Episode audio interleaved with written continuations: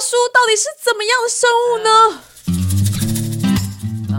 是是男人，同时也是男孩，把酒言欢，干话连篇，真心话却说不出口，烦恼自己扛。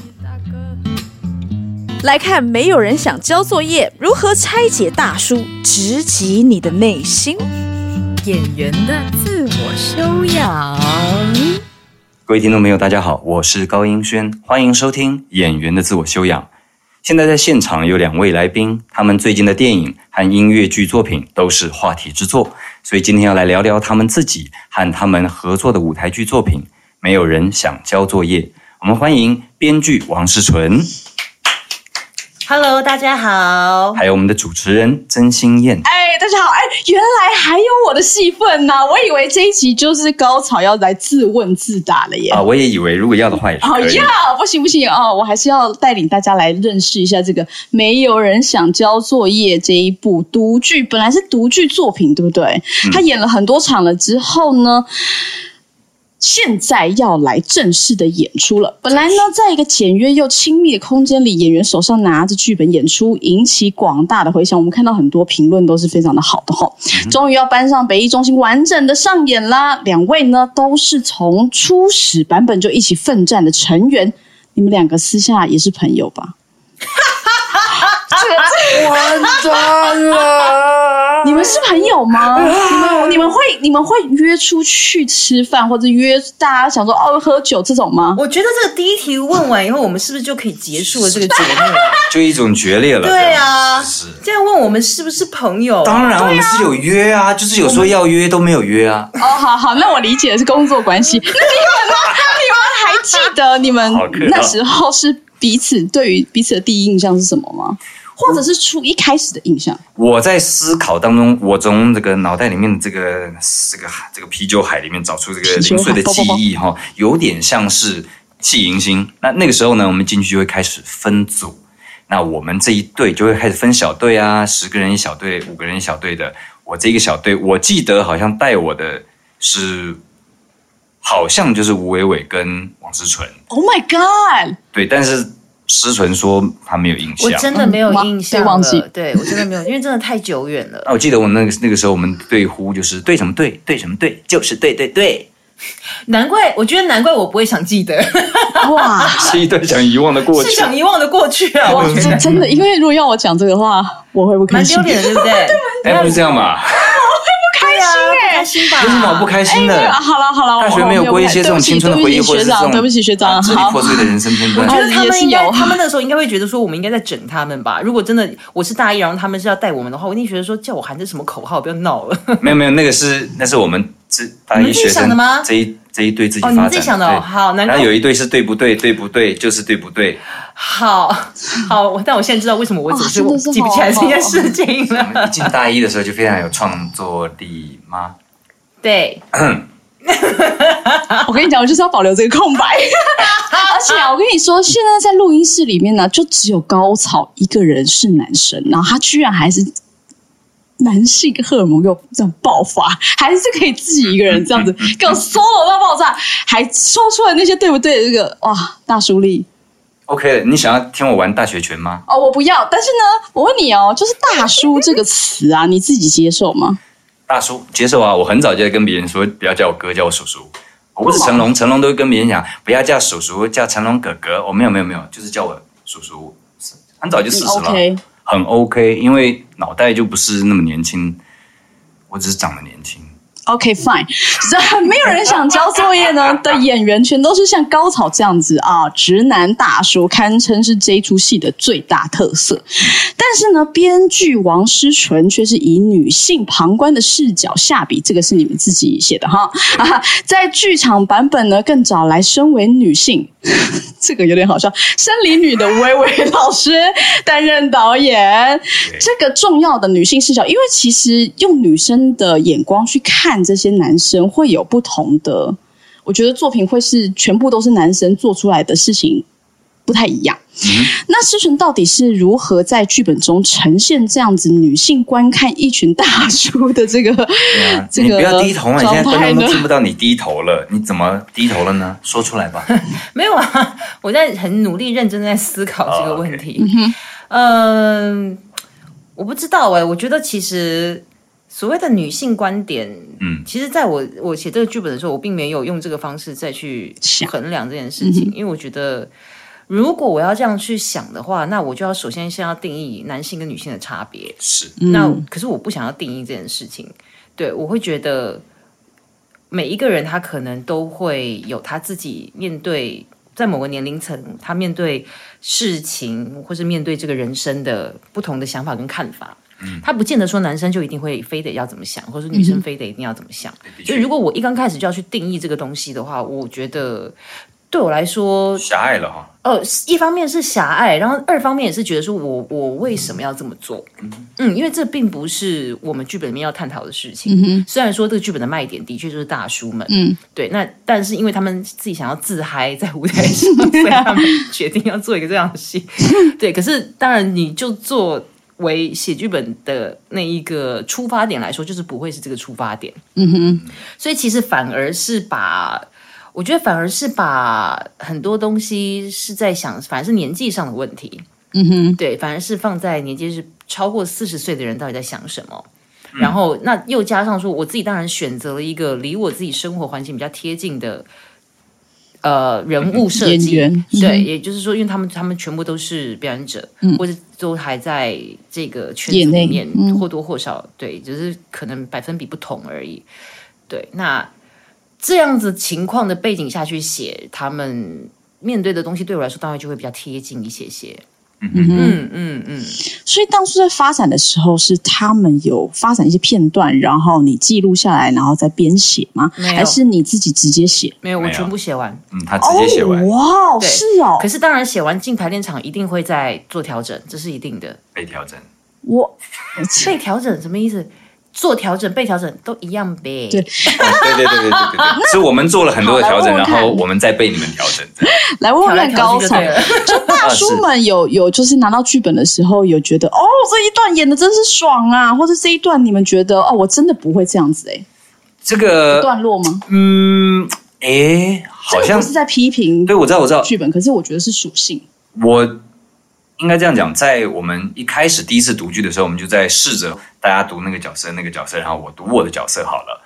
那读完以后就一读就成主顾，大家说哎好像没什么问题，好像都讲起来都很合理这样。嗯那我觉得我我读的角色跟我自己的贴近程度其实相当高，所以嗯，所以其实好玩的部分就是它好像不是那么好玩，所以因为有点有点太贴近，有的时候。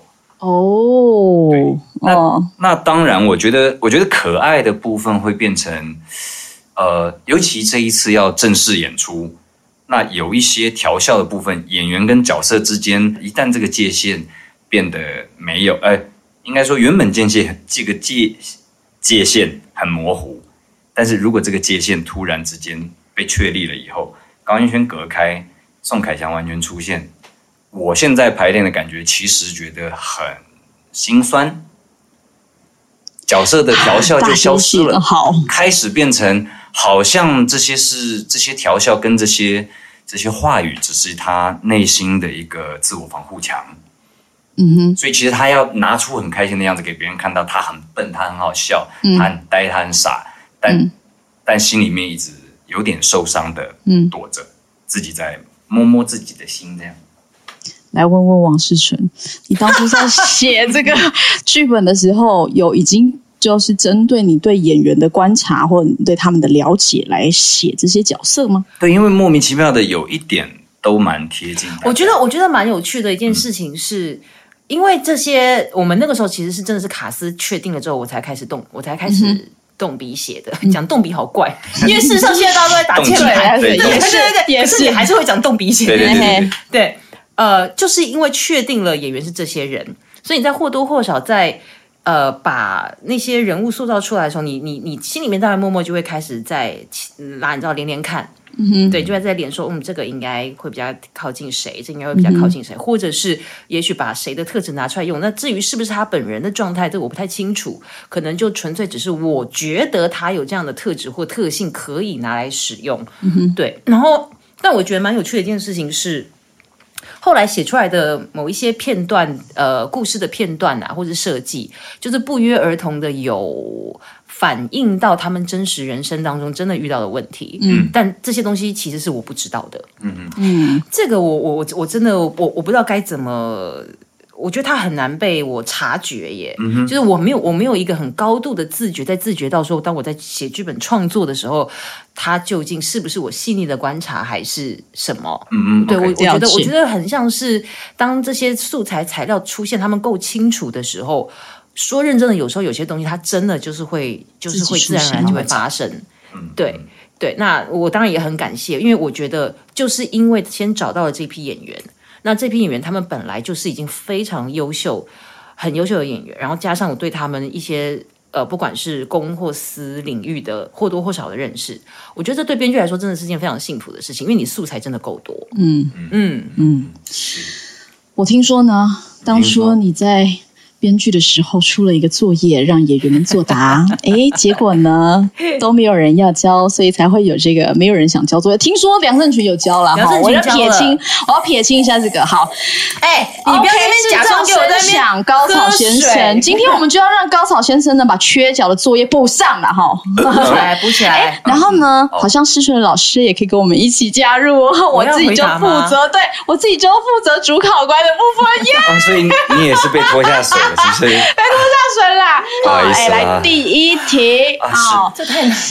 如果遇到二十年前的自己，二十年前哦，二十年前，你会想要对他说什么？我觉得这个大概就 around 你们在戏剧系，或是刚毕业，或是毕业不久。哦，对哦，二十年前你要唱歌吗？刚毕业，你刚毕业，我还在研毕，嗯，我还没毕业啊，研毕。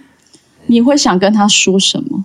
就哎，这个戏你就接啊，赶快接好不好？在那边害怕什么？冲啊！哦，所以你那时候是一个会害怕的人吗？哦，我一直都是哎，我一直都很害怕。哦，现在还是？我对啊，我也很怕。你看这边这么多人对付我一个，我我很害怕。说认真的是认认真的，我其实很害怕。啊哇，很我就是一个是哦，很内向而且很害羞、很害怕的人。哇，好，我那我来问问王思君。没想到人家刚刚讲一个非常感性的发言，对啊，没有他自己要去一些奇怪的地方的，我没有去那里，是不是？对，没有，因为你们要来看戏，我相信在戏里面绝对是有这一块的，我可以嗅得到，那，我我我也会去看，好吗？那王思纯呢？二十年前的自己，你会想跟他说什么呢？嗯，我会想说，呃，认真看待一下剧场工作。对，因为我刚毕业的时候，说认真的，其实我我我还蛮处于一种游戏人间的态度。嗯，我那个时候有一点，呃，有一点不知天高地厚，甚至有一点小自傲。我觉得，所以我那时候都觉得，嗯，我可以很，you know，就是我可以很舒服自在的在剧场里面工作。所以我大部分时间都在吃喝玩乐。哇，我听到什么？我大部分时间都在吃喝玩乐，以及不停的疯狂谈恋爱。我现在，我看，我现在真的很想要跟他讲说，他妈的，你就不要再浪费时间了，这些男人都不是正确的选择。哇，好哦，好哦，这这真的是。所以其实真的要讲的就是最后这一句。哇，你的人生会，如果如果你二十年前有这样做的话，好像真的会很不一样。对呀，哦。后悔了，哎，不要不要不要后悔，不要后悔，他哭出来。任何一刻的过去都是成就现在。谢谢。是。好啦，我觉得没人想交作业，可能会有第二集。完蛋了哈！好，我们来进入第二题哈。你这一生做过最庆幸的决定是什么呢？啊，我这一生做过最庆幸的决定就是报考了台北艺术大学啊。所以你是我其实是这样子的，我在应届的那个时候，就是我知道十一月十五号以前要寄报名表，然后我要寄的时候是十六号，所以我没有报到第一次的考试，然后就进入科技中心重考了。嗯，我觉得你很酷，谢谢。好，所以你你决定你要考第二次是一个正确的选择。对，我就认真的去自己在 Q 中心看书，然后面对了一个差不多半年，好四个月时间的孤独，就是自己面对自己的小 cube，在那个框框里面看书，然后啊报名收到报名表以后，要考试数科之前才准备，大概我也只花了。两个小时的时间，坐在我小 cube 里面写完我要准备的那个个人专场的口对口单口相声，就是哎，大家好，我是高云轩，我是高草，我们今天就要来啊，我们今天要来讲相声啊，是吗？对，我就这样录了一个我跟录音带的对话，就是对，像卡拉 OK 一样的卡拉哈哈这样，我跟录音带讲相声，一分钟整，刚刚好讲完，嗯，对，就是一分钟的专场表演时间，这样，好棒哦！哎，你真的是一个就是。只如果认识你表皮而已，不知道你这么谨慎的一个人呢？啊，对，是哦，他真的是。我只是看起来很，我我很很容易出言不逊，但其实我内心很挣扎。我我觉得好像对啊，刚因为一直都没有跟到跟高潮很熟，嗯，但是看他的表皮的时候，就会有一种觉得他一定有他自己的认真程度，只是他他这样子比较好相处。所以他选择这样的模式，这样子，嗯，可以这样说，没有错。哎，来，王诗璇觉得最庆幸的决定是什么呢？我跟高草一样，哎，嗯，就是考，你也是考第二次。我不是考第二次考，不 是复制这个，那真的太厉害了，那我们就太有缘分。对 对，没有，就是一样，就是报考那个当年的国立艺术学院。对，当年的国立艺术学院，没错。哦，我那时候还在想说，如果我得了金马奖，我上台是要谢国立艺术学院。Oh my god！本来是想要这样讲。哦，对，但很抱歉，我们的毕业证书上面已经是北艺大了。但我进来的时候是国立艺术学院嘛？对啊，我们的嗯，那。你们如果遇到二十年后的自己，你会想问他什么呢？如果遇到二十年后的自己，我会说：“哎，所以你怎么会决定要生孩子的？”你现在已经预料到这件事情会发生了，是吗？还有瞎猜说一个嘛，就是有点有趣，因为可能可能他才刚生小孩，然后你你六十岁了要带小孩，会不会很累啊？OK，所以你问的问题反而不是说你生小孩了吗？不是，是直接问他你怎么会决定要生小孩？对，那所以这件事情现在有在你的没有计划当中，完全不在我计划当中，没有。对，但他在我二十年前的计划当中。哦，问问这个为什么要生小孩？感觉又可以做一出戏。什么意思？是，对啊。因为像这次交作业里面，其实有好几个演员都是有家庭有小孩的。嗯，对，嗯，一半一半吧，好像差不多。而且是刚刚好，就是从要写剧本开始，小孩开始从那个时候开始，陆陆续续的来，陆陆续续来了，来报道了，这样。哦，是在这个过程当中，也也也有一些是已经，也就是快来了啦，快来了，是刚来这样子，对对对对对，刚着床，刚喂喂。那失璇呢？遇到二十年后自己，二十年后的自己，我想问他什么？是不是？对，我要问他什么哟？Oh my god！好，很苦恼，不是因为这，我觉得这好难哦。我要问他，我觉得可能应该会问他很很基，好，这个可能是一个很基本，但是应该很难回答的问题。我想问他说：“你快乐吗？”嗯嗯嗯，对，我想要问他，因为我我真的不知道我接下来。因为我觉得太未知了，我觉得每一天都很未知。现在这个这个，尤其是现在这个岁数更未知，所以我真的就是很在意一件事情。我只是想问他说：“你快乐吗？” 这样就好了，其他都没有关系了。要不要问，我不要不要，什么意思？等一下，那个冷笑话在演什么？什么什么啊？你不知道吗？我没有发我到。就关于长跟那个跟跟哎，他跟张飞吗？张飞跟关羽哦，张飞跟关羽对，张飞跟关羽他们就骑马，在边骑马，然后骑骑骑，哎，关羽就说：“演不下去。”哎，二哥，你快乐吗？然后，哎，我很快乐，就坠马了，悬崖勒马，你快乐吗？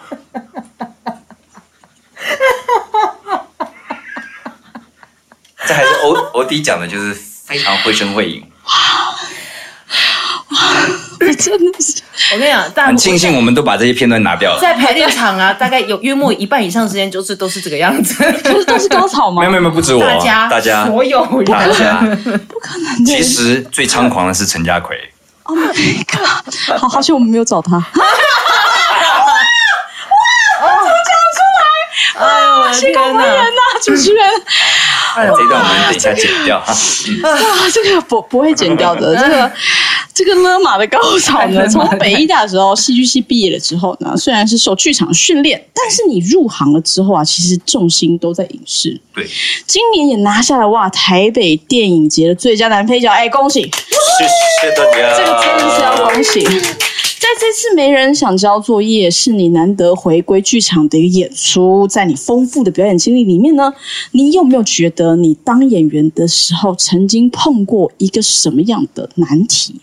呃，我有点后悔读了台北艺术大学，诶，因为我学了表演，我学了舞台上面的技法，我学了很多的技术。嗯，从跟国修老师相知相惜，跟他学习的那一段时间，从他那里得到了很多的表演技巧。可是我在那一段时间的表演，反而变成我很能强调技术的完成性，可是我好像失去了一点点人跟角色粘着度的那个没有痕迹的部分，所以我会很直接的切割我跟角色的上台。我连拍戏的时候都是在那边哈哈哈哈哈五四三二，所以如果大家没什么事的话，就回房休息吧。然后就会开始进入一个很安全的，好像套了一个防护罩以后，我就来演戏了。嗯哼，然后一演完就哎，安全帽打开，这样嘿嘿嘿怎么样？刚刚还好吧？然后在粉红教小甜甜的的确确就是我第一次做到这样的尝试，而且不成功，因为现场的所有工作人员都觉得我演的很好，可是导演就是一直摇头。哇，摄影师是哦摄影师，如果对摄影师如果说你可以看到他好的摄影师会把眼睛放在 Finder 上面，就是 Finder 去看、Viewfinder 去看演员的表现。可是如果他今天没有要觉得你演的特别有趣，他就是摄影机架好，他就在旁边看着你。所以我一开始的演出，他都在旁边看着我。过半以后，他才开始觉得，哎，他就是先看一看我，然后慢慢的再把眼睛放回 Finder 里面去。所以是很有趣的一段过程，我才慢慢舒服，才慢慢抓到哦，原来需要有一点点松。嗯哼。然后小莫子怡那时候他就跟我说：“哎，你的 你叫他小莫子怡哦，子怡那时候就跟我说啊、他觉得我的演出一开始有一点点投射在镜头以外，所以后来我才慢慢抓到啊，所谓跟镜头沟通是什么样的表演。所以接下来就进到一年之初，堪称我表演当中最好的一个影像表演之一。嗯哼，对，以前我演啊，我是我以前在大学的时候就是一个很有那种叫做呃这个道德感的人，所以我那个时候要去演危险关系的时候，是被马丁尼老师觉得说你这么有道德感，你可以演法勒蒙，我就看林如萍怎么会做这个选择。那我就很努力的在在台上试着把自己说的这一切东西，试着去设计，试着刻画，试着要演绎出来，但一直都做不到。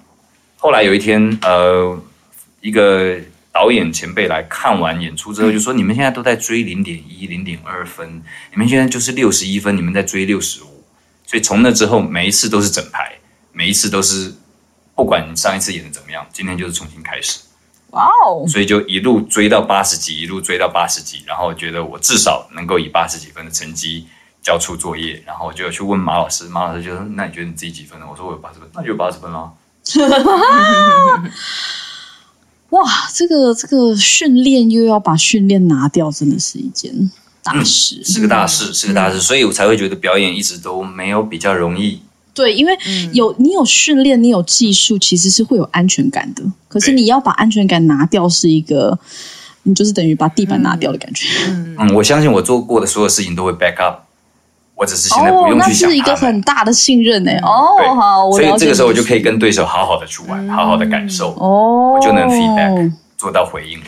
嗯同学抄下来，老师讲话了。Oh my god！Oh my god！欸真的，哦，我以前跟别人讲课的时候都没有讲到这些啊。哎，没关系，录下来了。你是真的这个旅程，你就是这样是走过来了，真的嗯，啊，在一旁的施权呢，也是一个优秀的演员啊。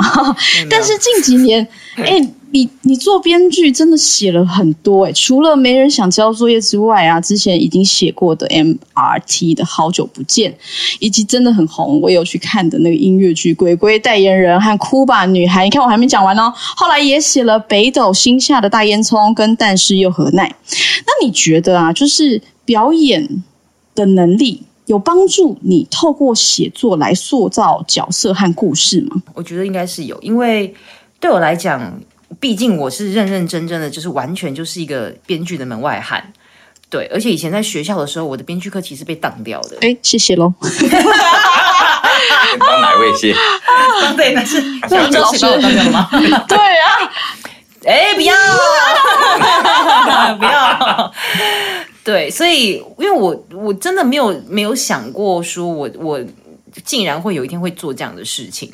对我就是百分之一百就是专心一意，我就觉得说我就是只会当个演员而已。嗯所以当我真的要开始呃写剧本的时候，我发现一件事情是，我一定都会先把人物先想完。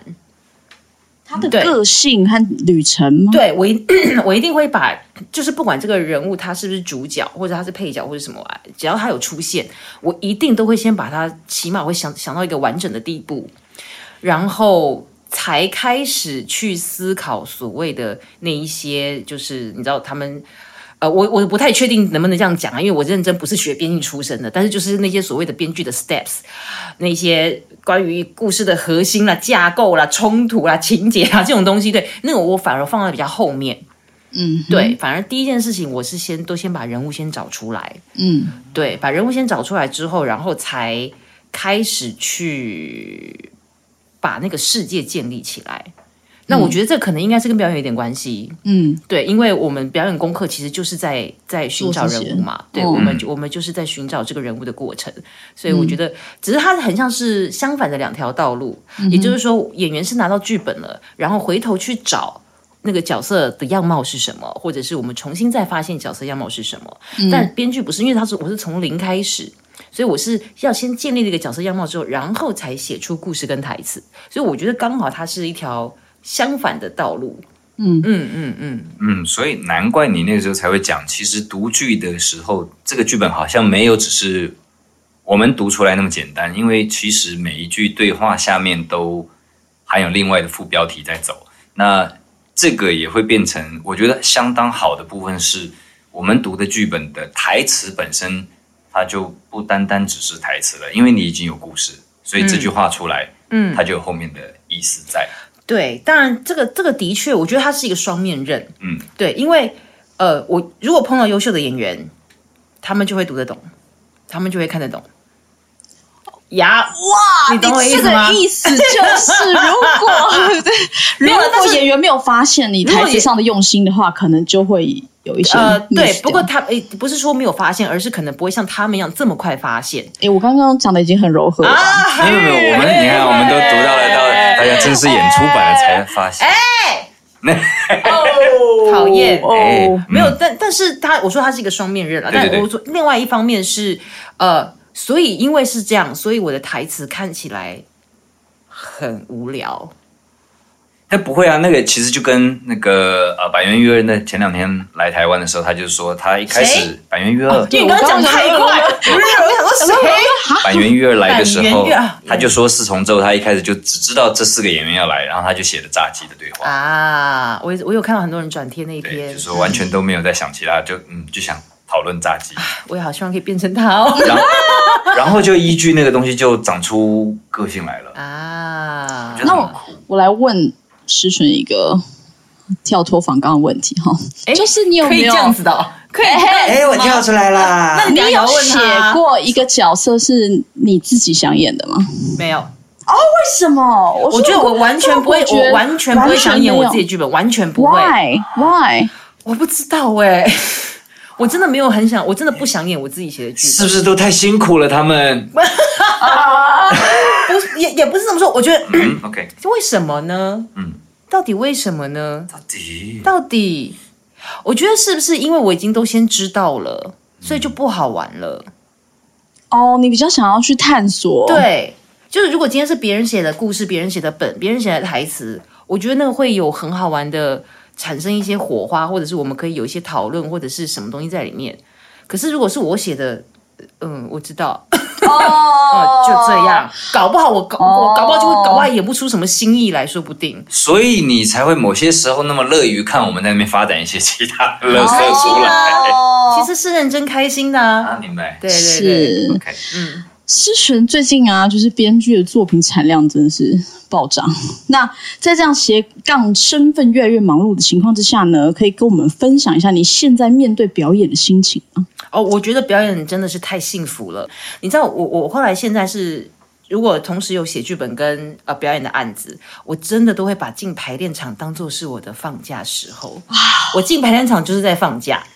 我进排练场就是可以 放松放，然后就是感觉我好开心，然后就在排练场跟呃对手们，然后在那边对戏啊，跟导演讨论啊，然后在那个完完全全是一个呃 relax 的时间，完全是，完全是哎、除了王思纯有在写剧本之外，高潮也有斜杠这个健身教练部分。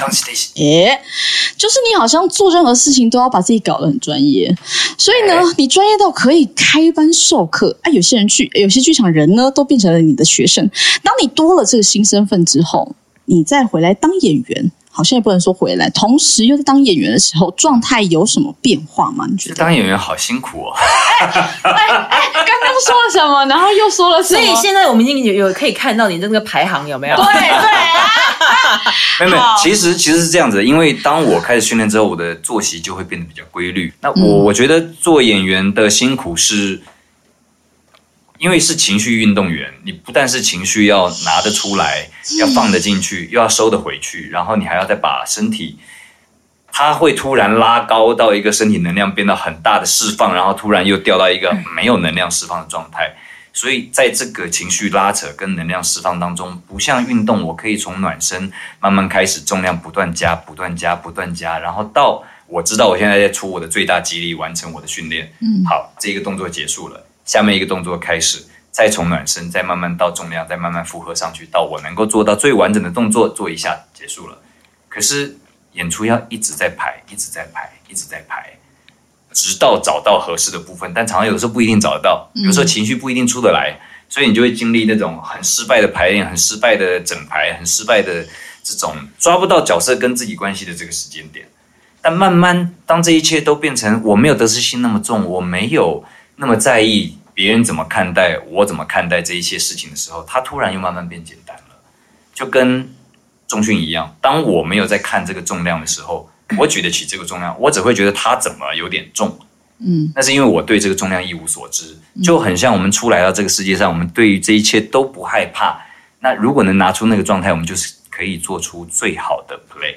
嗯应该这样讲，回到初始状态，你没有畏惧，你就可以玩得很开心。嗯所以最后对发现成说，发现表演跟训练一直不断的要重复的回来，然后重新再开始，所以才会变成。当然非常可以理解，讲说其实做表演是就做演员是幸福的，因为导演跟编剧还要顾及太多太多其他的事情，制作方面的事情，我们可以用这个，不可以用那个，演员就是在那边一直发展就对了。嗯，对所以以相对上来说，演员还是轻松愉快的，教练就只是督促大家，希望可以在有一些更好的方式来运用身体。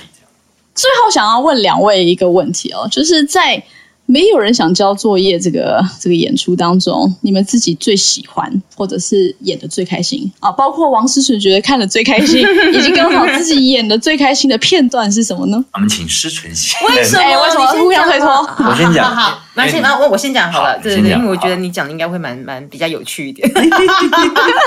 呃，我自己我自己最喜欢的片段，嗯，应该说其实我我整个戏都看得非常开心，我认真，对，嗯。因为他们真的太，我只能说这些演员对我来说，我觉得这就是现在在这个你这个成熟度。因为这个成熟度是真的是包括年纪哦，哦，真的，这个年纪的成熟度的演员太好看了，嗯。他们就在场上就是好，我不知道能不能讲脏话这里，但是就是可以可以哈，他妈的什么事都没有在做，但还是很好看。你就会心想说怎么会这样，很过分。嗯我觉得那个成熟度是很好，所以整个戏我其实都看得非常开心。但我自己个人比较私心的片段，呃，其实是，呃，其实是最后 ending，嗯，结局。但我这边就先不爆雷了啦，我就先不爆，雷，因为大家就是要去看才会对，看没错。没错。但是我个人是非常喜欢那个结局，原因是因为我我真的认真的想要在人生当中找到一个出口。哇，对，这么重对对对，其实有一点重。其实他后来的他的确这个结局的确有点小众，只是鸡皮疙瘩都起来了。对呃 小众听起来很怪，对听起来很小众就是小众很非主流。对线下 或者是那个对，就是呃，但是我希望他可以找到某一个出口。所以有有像他们一共是六个六个角色嘛，嗯，有六个角色，我就我就安排有一个角色，他就是他们是一个团体。如果如果如果他们是什么？没有安排一个角喂色他是喂，好，他们一个，团体，停停。哎呦，好他们一个团体他就是如果假设他们是一个团体的话，嗯，好，你害我一直在想那件事情，smart 烦死了。有一位他就是最后是离开了。对，但是我当然我我们不要说什么离开是什么不好的意思，因为离开有可能是你对你的人生你就重新 reset，嗯，这是有可能的。嗯他在这样的年纪的状况之下，有五个人继续留下来，但有一位就是离开了。我就是想要企图在这样的状况之下去找到某一种另外的出口，这样子。所以我个人很喜欢结局啦。哇，好好，讲完这个就好期待哦，直接卡掉高潮部分。哎，可以可以，的啦。我觉得很好。哎，我没有，因为我想来。听，我从来没有听他们讲这件对呀事情、哎，，对啊，我跟你讲吧，这个可以讲吧。我很喜欢所有嘉伟的部分，啊，他有某种，他有某种层次的反差，在他身上有很强大的能量，就是一股黑潮不断的朝你涌来，然后又退潮，又朝你涨潮，然后再退潮，嗯，像是这种感觉。那我觉得那个是很棒的。嘉，嗯、附带一提，嘉伟这个角色在戏里面是陈家奎饰演的，嗯哼，对，对，嗯那我我其实相当喜欢另外很多部分，像呃，在台上我看到叶文豪的跟王静冠那个眼神里面，随时放着那个，我现在好想要发亮一下，我、嗯然后又收起来那种东西，就是这种小小的片刻的刹那，在独剧版里面是直接放出来的，可是，在演出正式版里面，它又会变成你会在眼神里面看到那个 glance 就过去了。嗯，就是它会飘过去这个东西。那我自己的片段，呃，我现在是越排越觉得 无聊的吗？不是不是我我他是抱胸的哦，应该是这样讲。我之他前之前在演出的时候，我其实就觉得很疲惫，心心很疲惫，所以现在这次正式的演出，我其实觉得好像好像会更疲惫哦。我们来给他一点能量。这个是作品应该是不是应该要期待一下？要吧？对啊，很期待，因为看其他的预告，因为可能卖票呃的关系，都会把它讲的很活泼，或是把它活泼的那一面讲的很彻底。可是也有很多呃去看的的朋友都会讲说，哎，不自觉就掉下眼泪了。就是这个这个东西，拿你的眼泪的那个行踪，好像是有一种很很不自觉的，突然间就会觉得啊，有什么东西被打到了的感觉。我觉得那好像也是大叔美的地方哎，就是大叔不会沉浸在一个忧郁的气氛当中大叔不会呈现一个沉浸式大叔剧场。哇我跟你讲，我跟你讲，我就我知道了。我下一哇次我们下一次就来做沉浸式大叔剧场。对，我们来我看们来看那个发生什么事情。对，可能会变牛郎店，机会很高有，机会。